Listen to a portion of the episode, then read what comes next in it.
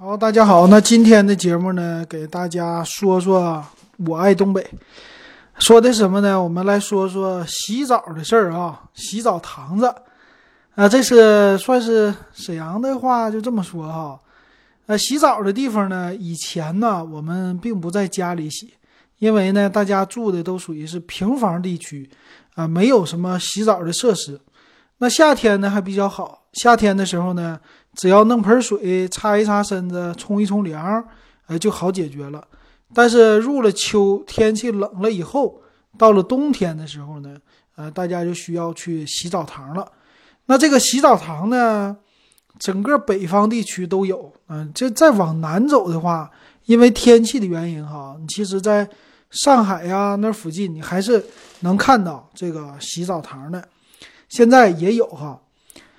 那咱们以前呢，这种的洗澡堂啊，我们管它叫这个，为什么叫洗澡堂子啊？这个词，因为呢，洗澡的地方啊，它因为有一个，我们管什么都叫堂嘛。以前他说，呃，看什么电视剧的时候，一整就堂主、教主这种的啊，这种堂呢，我们管一个地方，而且呢，这个地方好像是。有一些水的地方啊，或者说有一个管子的地方啊，像餐馆啊什么的，我们管它叫堂啊。就比如说食堂啊，这种堂的意思，也就是一个地点的意思吧。那洗澡的地方呢，顾名思义，它就叫洗澡堂。那如果连起来呢，东北话喜欢说叫洗澡堂子啊，这样的话，或者简称澡堂子啊，这么一个地方。那这个地方啊，可以说很多东北的小伙伴，八零后啊，在小的时候非常喜欢去的地方啊。当然了，现在的九零后、零零后们，包括一零后们，他们的洗浴的环境比我们那阵儿就好多了哈。那东北呢，你想啊，这个洗澡堂属于叫公共浴池，这个公共浴池呢，顾顾名思义，给大家洗澡用的。那以前呢，冬天的时候，大家的生活条件有限。不可能天天洗澡，尤其是冬天呢，你也不会身上经常出一身汗的。所以东北人洗澡呢，一般的习惯是一个星期洗一次澡，啊，这是以前的那种习惯。当然现在不是了啊，现在的话，你每天都可以冲澡，在家里。那一个小一个星期洗一次澡呢，我们就习惯性的呢，呃，去洗澡堂，大人带我们去这个洗澡堂子里呢。可就不太一样了哈，那一般呢，澡堂子呀都是分为几种功能啊。第一种功能呢就是洗洗澡啊，让你的身上洗得干干净净。那第二种功能呢就是休息啊，就是洗完澡了以后喝喝茶水啊，或者躺着休息啊，这个是一种状态。还有一个呢就是聊天儿啊，这种呃属于聚堆儿的时候。你比如说天气外边冷了，除了在饭店里边吃饭，还能去哪儿呢？搁外边也不适合待着，哎，所以这个屋子里边可以脱得精光的，哎，洗澡堂就变成了大家社交的一个地方了。当然还有一些其他的服务哈。那咱们就来说一说小的时候洗澡堂是什么样哈。我那个时候记着呢，在平房的周边呐，建了很多的这种的公共的浴池。啊，也还有一些专门的浴池呢，是属于是单位里的啊，比较大的这种单位，他们厂子设施都比较齐全。那这个洗澡堂呢，就作为一个福利了啊，就属于好一点的福利呢，就是员工啊，他们都经常可以不要钱的去本单位的这种洗澡堂去洗澡啊。但是普通的老百姓，你就去公共浴池啊。那个时候的公共浴池进去多少钱，我都已经忘了。啊，那个时候的特色呢，啊，它就是进门之前先给你一张早票，早票呢就是像车票一样小的一个小票，或者说呢一个铁牌子，啊，这是当时的属于作为一个购买凭证的这么一个东西啊。那拿着这个早票买好之后呢，就要进去了。那澡堂子呢是分男女的，一般是男左女右或者男右女左，这个都可以。那。澡堂子呢，进去以后啊，你就是遇到第一个啊，就是看门的人。看门的人呢，呃，这个说是管事儿的吧，啊，可以这么说，在澡堂子里边啊，进去以后呢，先给他这个票，哎，你呢就可以，他给你一个锁头。一般澡堂子呢，我们进去以后要先脱衣服，脱衣服啊，换衣服啊。那这样的地方呢，以前是没有这些锁的啊。这个锁头呢，有公共的锁，有自己的锁。这个锁头之前呢，非常的简陋啊，就是一个比较小的或者说 大号的这种锁头。呃，后来高级一些的地方呢，就是有给你自备一个锁头了啊。但是之前以前的时候，有的。不太高级的时候呢，都是有的人自己带着锁头去哈。那那个钥匙呢，也是非常简陋的，就是普通的那个铝的铝的钥匙，或者是金属的钥匙，上边呢穿一个猴皮筋儿，这猴皮筋儿呢就可以放在你的手上，这是最简易的一个锁头了。那把你的所有的衣服和现在一样拖在这个箱子里，木头箱子，拖好了之后，哎，换上拖鞋，你就可以进去洗澡了。那一般呢，首先是呃换衣服的地方，从换衣服地方再往前走呢，会有一大长条的一个休息区。这个休息区呢，没有我们现在的什么有电视啊，又有这有那哈，没有这些东西。它呢就是一长条的这种比较长的床啊，一个接一个的床，非常像旅馆里边的标间。两张床中间呢有一个床头。这个床头上面呢，一般是给你放杯子喝水的地方，会有一个暖瓶啊，这就是呃当时的一个休息区了。那走过这个休息区再进去的时候呢，里边就是真正的澡堂子了，冲澡的地方。那北方的澡堂子一大特色呢，就是泡澡啊。北方人呢，因为一个星期甚至是有的人半个月洗一次澡哈，那这个时候呢，很喜欢洗一次就把身上洗得干干净净的。啊，所以他们整了一个特别大的池子啊，这个池子呢，一般都是分为两三个池子这样的啊，有的是呢属于叫热水区啊，或者说温水区，还有一个，还有一个呢超级热的热水区啊，一般呢分这个两三个。如果小朋友进来的话呢，一般就会进到这种的叫温水区。啊，或者说，呃，两个大一点的温水区进来以后呢，去泡一泡；还有一个比较小的池子，它叫呃热水的，就是相对于来说温度可能达到四五十度这种的啊，就特别的烫。那这种的呢，就适合一些特别喜欢啊烫的人啊，就是有的人他觉得稍微热一点的水不够用啊，必须得烫一下身子才舒服，有这种的哈。然后呢，在澡堂子的这个泡澡的，啊，这个池子外边呢，就是一溜的叫淋浴的池子。这个淋浴的池子呢，一般就是给你起来打一打肥皂啊，洗洗头什么的，干这个的。当然了，还有一个专门的区域呢，就是搓澡区。啊，北方的话一定要搓，搓起来才高兴。这是以前的一个澡堂子的布局。那进来洗澡的步骤啊，就很有意思了。洗澡的步骤呢，一般是把你的东西哎放在这个淋浴区，给它放好。第一件事呢，先全身打湿。有的人呢喜欢先洗个头，洗个头呢，在淋浴期把头洗好了之后呢，身体打湿之后啊，第二件事呢就是进到这个泡澡的澡堂子啊，咱们说这些大池子里边去泡一泡。一般泡呢，这个时间呢分的不一样。有的人呢就应付差事儿，比如说小孩进去三两分钟就出来了。那年龄越大的人呢，喜欢泡的时间越长。一般来说呢，都是以半个小时到一个小时之间，哎，这么来作为一个区分。那泡澡很有意思哈。那一般洗澡是什么时候洗呢？很多人有时间的时候都是在周末。平时呢，爸爸妈妈上班啊，啊，你也上学呀，放了学之后没有时间去洗澡。所以周末的时间呢，就变成了大家集中去澡堂子洗澡的这么一个时间了。那人一旦集中呢，这个澡堂子的承载能力有限。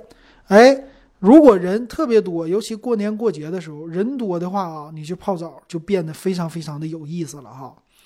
那首先呢，这个池子泡澡的池子，它的一个空间是有限的，一般呢，多说啊，容纳二十多个人就已经不错了。呃，你要是高点的话，可能也就是二十五个人吧。那两个池子里可能也就是五十个人，再加上一些休息的，这一个澡堂子多说有的时候七八十人也可能的好。那要是泡澡呢，一般怎么回事啊？它呢，这个池子呀都是用砖头来砌的，但是里边呢比较光滑，用的一些大理石的这种的或者瓷砖的这种材料，哎，给它贴好的，主要是为了一个是便于清洁，二一个呢，呃，这个防水性比较好。而且比较滑溜啊，那小朋友呢进去的时候，这个台子以前我们的台子都非常的宽啊，差不多有你这个桌子宽度这么多啊，这个宽度可能得达到了呃将近六十厘米啊这么的一个宽度了。那为什么搞这么宽呢？就是让人们有一个可以坐的地方啊，因为这个澡堂子的热水呀，它相对来说呃三十多度甚至。三十八度啊，有的四十度哈，尤其早晨的时候，它是热水先放出来，之后呢再往里边兑冷水啊。这个澡堂子旁边有一个专门的水管子啊，这种热水管子、冷水管子。那如果呢，对于小朋友来说，你刚开始进去啊，这澡堂子的水太热了，所以说呢，很多人都喜欢先坐在台上。哎，这澡堂子这个池子里边是两级台阶。啊，高高级一点的可能有三级，这两级台阶呢，第一级就是你先把脚丫子，把你的小腿先伸进去，然后呢坐在这个啊台子外边，腿伸进去之后啊，你先泡一泡，让你的脚，让你的腿先适应一下这个池子里边的温度。有的时候我们小孩觉得池子太热了，脚呢刚开始就一沾到这个水都觉得特别的热，就跳起来了。但是呢，慢慢的、慢慢的往里放，哎，这个等腿和脚都适应它的热度之后呢，我们再下一级台阶，也就是整个人要坐进去，坐在这个澡堂子的台阶上啊，就第二级的台阶上。坐在这个台阶上以后呢，基本上啊，一个人他的身体有一半就没入到水中了，有的呢是到胸口，有的呢个矮的话就到脖子了哈。那这样的话呢，就是全身没入水中，我们要让这个水呀给身子加热啊，泡起来。啊，泡一段时间之后呢，身上的这个死皮它就慢慢的哎泡开了，就浮起来了，然后呢再去进行搓澡，这样的话身上的这种污垢或者说这些死皮就很容易的给搓下来了，这是为什么泡澡的一个原因。但是呢，人多的时候，这个澡堂子呢，它相对于来说啊，就有一点问题出现了。泡澡的池子里，比如说呢，人多了以后哈，小朋友也有，大人也有。如果人有二十多个的时候，这个池子有限，溜边呢就被大家坐满了。但是呢，有一些人为了还想进来泡一泡，因为你如果排队等前面的人泡完，可能要二十分钟。再进去泡就特别特别的麻烦啊，浪费时间。所以有的人呢就说你麻烦让一让，借光啊，我进到池子中央，因为池子比较大，两边之外还有中央的一个区域。那有一些人呢就到这个中央的区域，虽然没有台阶不能坐，但是呢就半蹲在里边，因为水也有一些浮力嘛。半蹲在当间的时候呢，哎，也可以容纳个呃七八个人甚至十个人这么一个位置啊。那这样的话呢，过年过节你可以想象，啊，一堆大人小孩这么多的人在这个池子里边蹲了二十多个啊，蹲了十几个，坐着二十多个，这么一个场景哈，可以说特别的拥挤。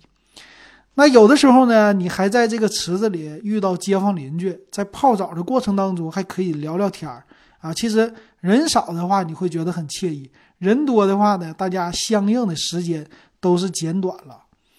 那其实这里边呢，人一多起来，有很多比较说起来比较觉得恶心哈，但是呢，实际还真是比较好玩的事儿哈。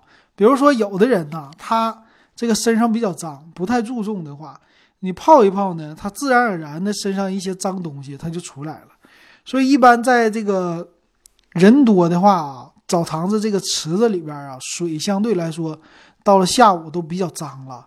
啊，里边一些污垢啊都会飘在上边，但是人们呢，为了呃洗，反正这个是我身体也不干净，我进来的话呢，就是为了给它泡开，泡开之后出去洗干净就行了。所以很多人还是照样往里边下哈。所以当你蹲在里边的时候呢，你就看到上面飘着一层这个春，我 沈阳话叫春，就是身体的这些搓下来的污泥啊，这些东西飘在上面一层。还有的人呢，小孩儿啊，大人居少，小孩居多哈，在里边泡着泡着呢，自然而然的就想撒尿了。撒尿的时候怎么办呢？就来一下啊。在里边水当中呢，在撒尿的时候特别特别的爽 啊！这种感觉呢，就是谁也不知道。这个我觉得现在游泳池不是也有报的吗？说什么游泳池里边的水有百分之多少是尿液啊？就是很多人在水里边啊游着游着游着，自然而然的就尿了，是吧？有这样的啊，很爽。那所以呢，泡澡的时候也有这样的事儿啊。那还有一种什么事儿呢？就是放屁。哎，你不知道有没有泡澡的人啊？有过泡澡的经验的人，在水里边放屁的话，会觉得非常非常的好玩儿，尤其是小朋友们。那一些南方的朋友，如果没泡过，或者你们现在那儿已经有什么，呃，这个叫汗蒸啊、汗蒸房啊，或者什么 SPA 啊这些，一定要在里边试一试啊。呃，因为水里边呢，它的空间是密闭的，没有空气嘛。啊，当你放屁的时候呢，你的身体内的气就会往外排出，也就是说，呃，你别管它是什么沼气呀，还是空气呀，还是什么氧气呀，反正这个东西呢，它会排出来。那如果你潜过水呀，或者在水里边你吐个泡泡，你就知道了。一旦你吐出来空气呢，它会以泡泡的形式向上飘，然后破裂啊，这是它的一个形式。所以在水中呢，如果你排气的话，就是从屁股后边，哎。放一个屁，放一个屁的时候呢，这个泡泡啊会从你的身子后边，它不会从你身子前面走啊。一般的话是从后边走，因为靠后的位置。从后边呢，啊，它慢慢的上来。所以当你坐在那儿放了一个屁的时候，这个泡泡呢会贴着你的后脊骨啊，就是贴着你的后背，从下一圈的往上走。哎，非常像现在的这种 SPA 按摩的那种感觉啊。如果你连着突突突突突这样的话，这个泡泡可能四五个，一个接一个的出来，你会觉得呃有一点按摩的效果的，非常的好玩。当然了，别人看着呢可能就不是这样的了，别人看着呢就是你后背有一圈水在翻涌啊，嘟嘟嘟嘟嘟的在翻涌啊，别人就知道这个人放屁了啊，这个很常见的事儿啊，其实没有什么。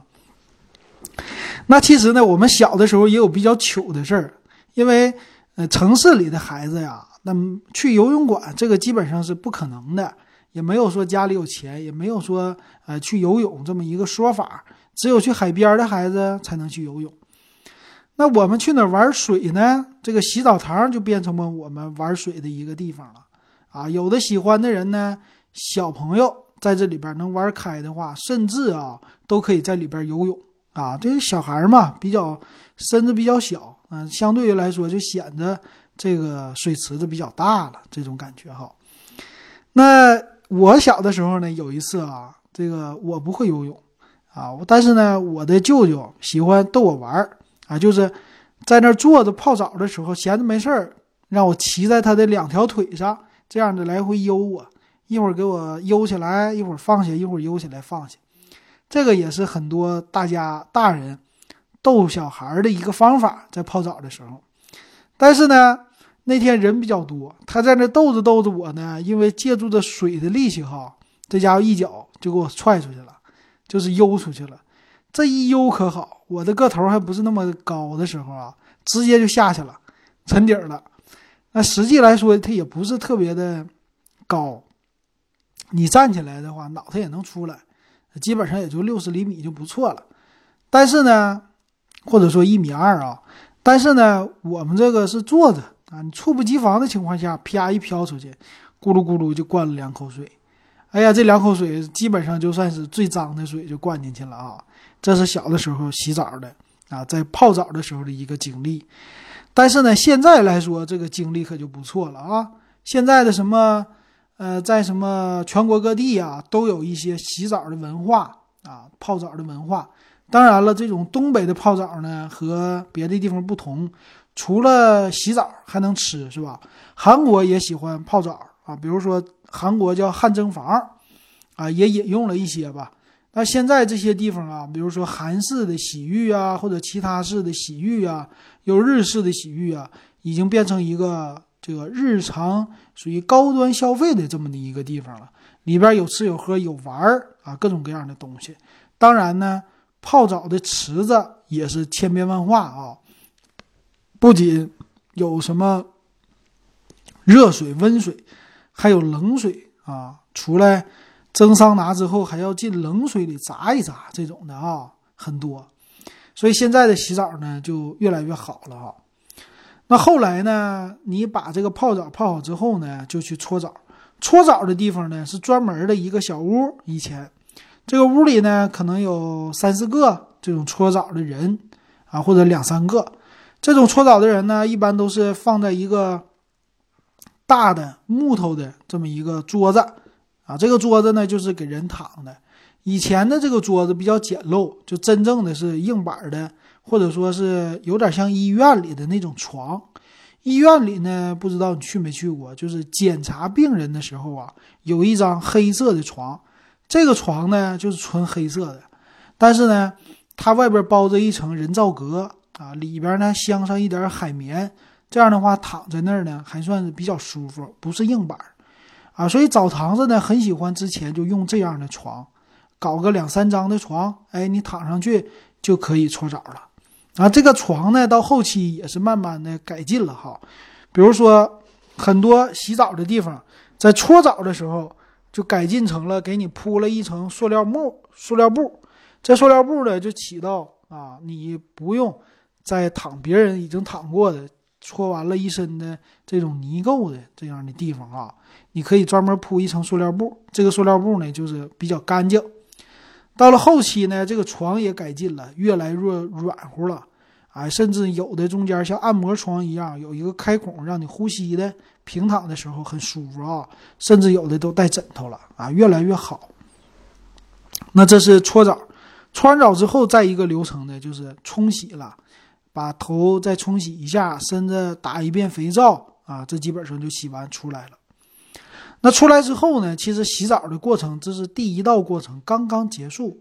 作为大人们呢，他们其实不想回家啊，喜欢在澡堂子里边泡着聊着啊。出来以后呢，身体因为经过这种泡啊，又经过洗，其实散发了大量的水分啊，需要补充水分。那这个时候干嘛呢？就出来到休息的地方，哎，实际说是休息地方。刚才咱们说了，也就是啊，这么多几张床，这个床上呢也没铺什么东西，可能就是浴巾。然后呢，坐在那儿就可以喝水了。一般呢都是带自己的大茶缸子过来啊，当然有的可能也给你备点杯啊，这个具体我就记不清了。大茶缸子备好之后呢，就开始泡点茶叶，在里边喝上水，聊上天儿。一般呢都不会在自己穿上浴衣服，也没有，呃，传说中的什么这些浴服哈，只有呢大浴巾啊。你好像是有的地方甚至连浴巾都没有，就是自己拿毛巾给自己擦干之后呢，呃，光不出溜的就坐在那儿开始聊天了，喝着茶水。那这个为什么这样呢？那冬天外边太冷啊。好不容易有一个能把全身的衣服都脱光，感觉没有束缚的时候呢，也就是这种时候了啊！所以大家呢，感觉那里是春天般的温暖，夏天般的这种热度啊，所以留在那儿呢就不愿意出去了。有的人如果有时间的话，洗它一个下午也是大有可能的哈，在里边喝着茶水，聊着天儿，打着牌，下着棋，可以说非常的惬意啊，人生啊，非常的美。啊，这是休息的时候。当然了，还有一些其他的服务也有。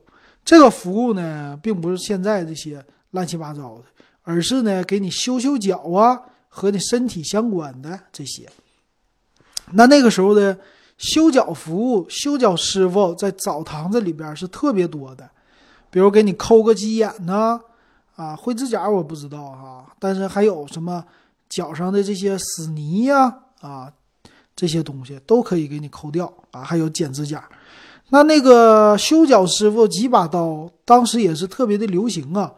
那这样的话呢，我们作为小孩儿啊，也经常看到。但是小孩的那个脚丫子都很好啊，都不需要修。只有大人的脚底下死皮多呀、长鸡眼呐，这些呢需要那些师傅给好好抠一抠、修一修。哎，这个时候就感觉浑身上下都非常的干净了啊，这其实很好的。但实际呢，那个时候的澡堂子跟现在还是不能比的。那个时候相对于来说啊，它的卫生条件比较差啊，里边呢都非常的湿漉，柜子呢也比较老旧。嗯，但是呢，大家躺在里边聊着天还是非常的舒服，非常愉快的。那这里边补充一个，就是它那个公共的也有一些工具，比如说啊，我们现在常用那种大剪刀，特别大的那种的。呃，铁制的、铁打的剪刀，哈，尖头的。这个剪刀你知道干嘛的吗？这个剪刀呢是一个公共的东西，工具，用来干嘛的？刮死皮的。脚底下也有很多的茧子和死皮。如果你不想请修脚师傅的时候怎么办呢？哎，那把大剪刀就起作用了，因为你已经浑身泡的皮肤都软了，脚底板也是。所以这个时候啊，大剪刀登场。只要用一面的这个剪子的这个刃啊，从脚底下往上刮，给你那个脚底下的死皮呀，给你刮下来都啊，刮的特别的多。刮完之后呢，人还整个清爽。这可能就是最早的简陋的一个足疗了哈。那当然了，这个死皮刮完了以后，也就是往地上一扔啊，也无所谓什么卫生不卫生。然后之后下一个人再拿去用。那说到这个死皮啊，现在还有一个工具也在用，就是搓脚石，啊，搓澡的时候呢，很多人在里边，呃，不光是给自己的身体泡池子的时候搓一搓，更喜欢的很多人就是在里边偷偷的拿个搓脚石在那搓了，啊，给脚上的死皮呀什么的都给它搓出来，啊，这也是边泡边搓的一个好处哈。这个呢，就是以前老式的一个。啊，洗澡堂了啊！当然，现在这样的澡堂子是越来越少了啊。但是对于儿时来说，记忆还是非常的深刻的。那其实呢，现在如果你们家有孩子的话，冬天不妨也去一些公共的这种稍微高档一点的，什么汗蒸房啊，或者洗浴中心呐这样的地方，带着孩子，哎，去好好的洗一洗，再吃点饭。这样的话呢，全身啊也是比较放松的一个时刻啊。那。澡堂子呢，是很多以前住在老房子地区的人的一个记忆。那到了我们上学的时候呢，其实也有这样的记忆啊。那上了大专的时候啊，那最好玩的记忆呢，就是南方的同学来北方洗澡啊。那个时候的澡堂子里边已经有了桑拿了啊。桑拿呢，就是给一个大石头上浇水，哎，出来蒸汽，大家在里边蒸一蒸这种的。那南方同学呢，他不知道。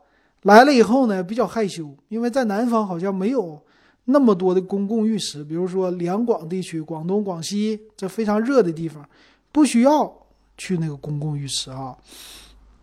南方同学一来呢，我记得很有意思，一个广西的同学来了以后呢，进到浴池的时候，大家都已经脱光了，他有点不好意思啊，一直穿着一条内裤，跟我们一起进去洗澡。我们就在水龙头底下呢，就开始洗了，冲洗冲洗。他呢也是冲洗，但是呢，你就看他，他身上多了一条内裤啊，可能出来的时候把那条湿内裤再换一下哈。所以这是他的这种感觉，可能刚刚到了北方不太习惯，比较害羞哈。为什么大家都脱的一个个的精光啊？这个很有意思。还有一些人，我估计就比较好玩的、另类的，就是一些小男孩儿。啊，小的时候可能跟着妈妈一起进过女的洗澡堂，哎，这个事儿其实有一段时间还当成一个新闻给曝光了啊，曝光了说什么儿童男孩应不应该进女洗澡堂，几岁能进？三岁以前，三岁以后是不是就不能进了？啊，我们的小时候没有哈，我们的小时候反正父母带我们进去，谁有时间谁就带，那一般妈妈时间比较多。妈妈呢？他们就给我们带到洗澡堂里，顺便就给我们洗澡了。那因为岁数小啊，可能是上小学之前吧，六七岁，岁数比较小，你不可能说单独让他一个人进男洗澡堂，那他也害怕，所以就带在身边。带在身边之后呢，你就会看到啊，这个一个小男孩跟着妈妈进到女洗澡堂。当然，女洗澡堂呢，我也进去过。女洗澡堂有一个问题啊，淋浴多啊，他就没有什么泡澡的文化。好像女的以前是不喜欢泡澡的，基本上就进去冲淋浴啊。我记得好像是这种情况啊。所以进去以后呢，跟着妈妈，这个不懂啊，看着这些阿姨们啊，一个个的，你也看不出来什么区别。小的时候，对于这方面，呃，就是两性之间的差异，基本上是不知道的，比较懵懂的。所以呢，就是跟着妈妈去洗澡，顶多呢就是看着，嗯，差不多，一个个的都跟妈长得差不多，和爹不一样啊，基本上就是这种感觉啊，没有什么特殊的感觉。所以进去洗完就完事儿了。洗完就走了啊！唯一的我感觉最大的特殊就是他们那没有像男的一样泡澡的休息的那么多啊，那是以前的。现在可能说女的也有泡的池子，女的也有休息的地方，男女一起休息了啊啊！这就是我记忆当中的这种澡堂子的文化啊！马上呢就要来到冬天了，其实呢，今年冬天啊，好好的去泡一泡澡，洗一洗，放松放松，也是一个。很好的一个减压的这种方式哈，行，那今天呢，关于东北的洗澡堂子就给大家说到这儿，感谢大家的收听。